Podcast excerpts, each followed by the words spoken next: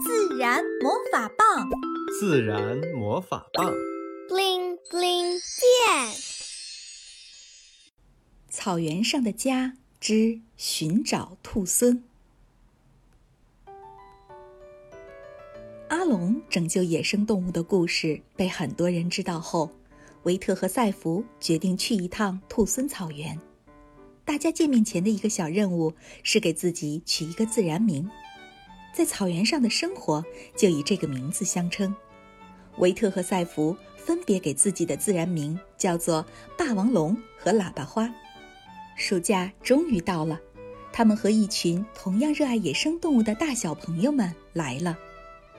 走进草原，脚下是一碧万顷的青草织就的绸缎般的地毯，草地上是休闲自在的牛羊群。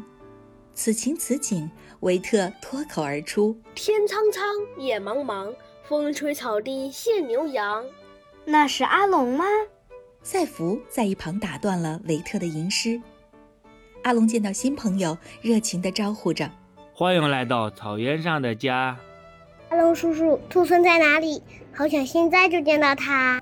鹿子鹅大声地嚷着：“野生动物很警觉，不会来我们身边的。”霹雳虎一脸无奈地回答道：“是啊，他们会躲在角落，静静地观察我们。”小花低声地说：“如果感觉安全受到威胁，就会快速逃跑。”闪电补充道。猛狮紧接着说：“不逃跑，还有可能向我们攻击。”说完，猛狮的双手举起。做出一个抓人的动作，嘴里还发出了声音，好呜！吓得大家都安静了下来。小朋友们不用怕，先喝点奶茶休息一下，稍后我带你们去看看。阿龙安慰大家。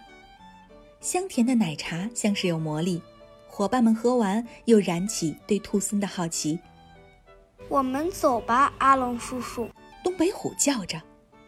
先别急，出发前我们应该了解一些观察野生动物的注意事项。紫荆花冷静地说：“我知道。”江河说：“千万要记住，不要惊吓动物。”江河坚定地看向大家：“不要骚扰处于睡眠、抚育和交配过程中的动物。”猫头鹰继续说：“不要抓动物，尤其是动物宝宝。”可爱的小海终于想起这件重要的事情，宣布给大家。忘忧草手持着垃圾捡拾器，接着说：“小心行动，不要破坏任何东西，不乱扔垃圾，还有不要碰动物的粪便与尸体。”小蜗牛小心翼翼地说。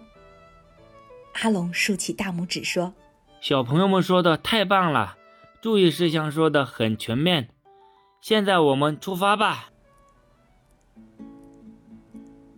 伴着百灵鸟的歌声，大家在草地上穿行。一路上，阿龙还给大家介绍着草原上的植物伙伴们。走着走着，面前出现了一堵不高的悬崖。从旁边的陡路爬到悬崖上，上面又是一望无际的草原。从崖上俯瞰，会担心脚底踩不稳掉下去。此时，阿龙带着队伍在悬崖前十米左右的位置停了下来。他仔细地看着周围的环境，突然，阿龙提醒大家安静下来，并向他身边靠拢。他压低了声音说：“前面的悬崖上的石头堆就是秃松的栖息地，大家不要发出太大的声响。”并示意所有人看地面。脚印长方形的，带有四个指爪印。维特睁大眼睛，小声地说：“秃松的。”阿龙说：“所有人都屏住呼吸，静静地坐在地上，等着兔孙的出现。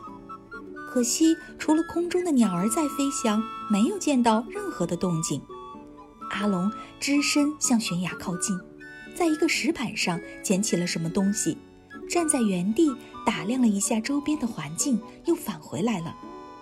大家都迫不及待地想知道阿龙带回了什么东西。这是。呃，动物的毛是两撮不一样的毛。赛弗说：“一撮毛是柔软如丝，另一撮毛是红褐色的。东北虎仔细地观察后说道。阿龙拿着红褐色的毛，正想说点什么，霹雳虎将鼻子凑过去，大叫道：“什么味道？什么能闻？”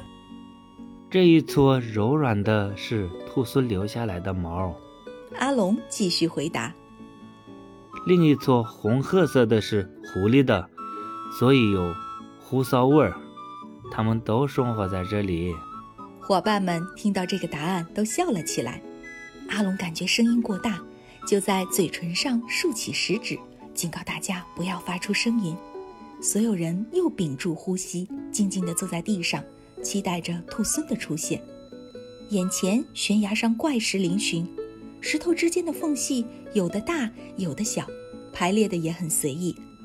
石堆间杂草丛生，盯久了眼睛会感觉到有些发花。小朋友们开始不耐烦了。就在这时，紫荆花打破了这份安静。我看到了兔狲跳进了那堆乱石里，尾巴是棕色的。哪里？人群中传来了急切的询问声。阿龙清楚，兔孙面对这么多双热切的眼睛，已经躲起来了，不会再露头了。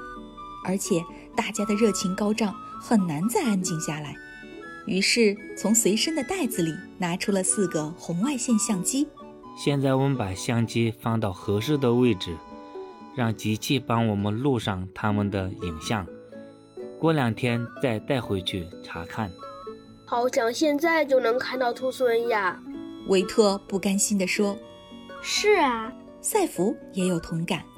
天色渐黑，夜行的野生动物们开始出动寻觅食物了。安全起见，该回去了。况且大家的肚子也都饿得咕咕叫了。我们先回去吃饭吧。阿龙提议，伙伴们收拾好自己的物品，依依不舍地离开了这里。远处篝火燃起，家人们准备好了蒙古晚餐，一行人向草原的蒙古包走去。